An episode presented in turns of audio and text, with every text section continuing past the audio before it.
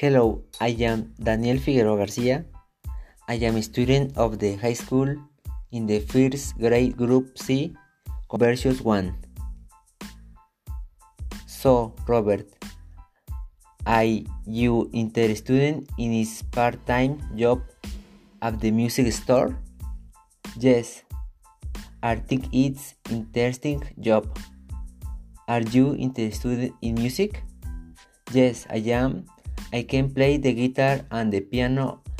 I can sing. You can play the guitar and the piano? That is good. I can use the computer. Yes, I am a student in computer programming.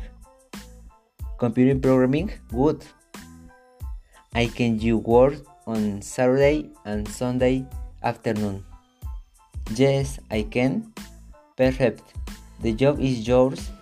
Thank you very much, Mr. Walters.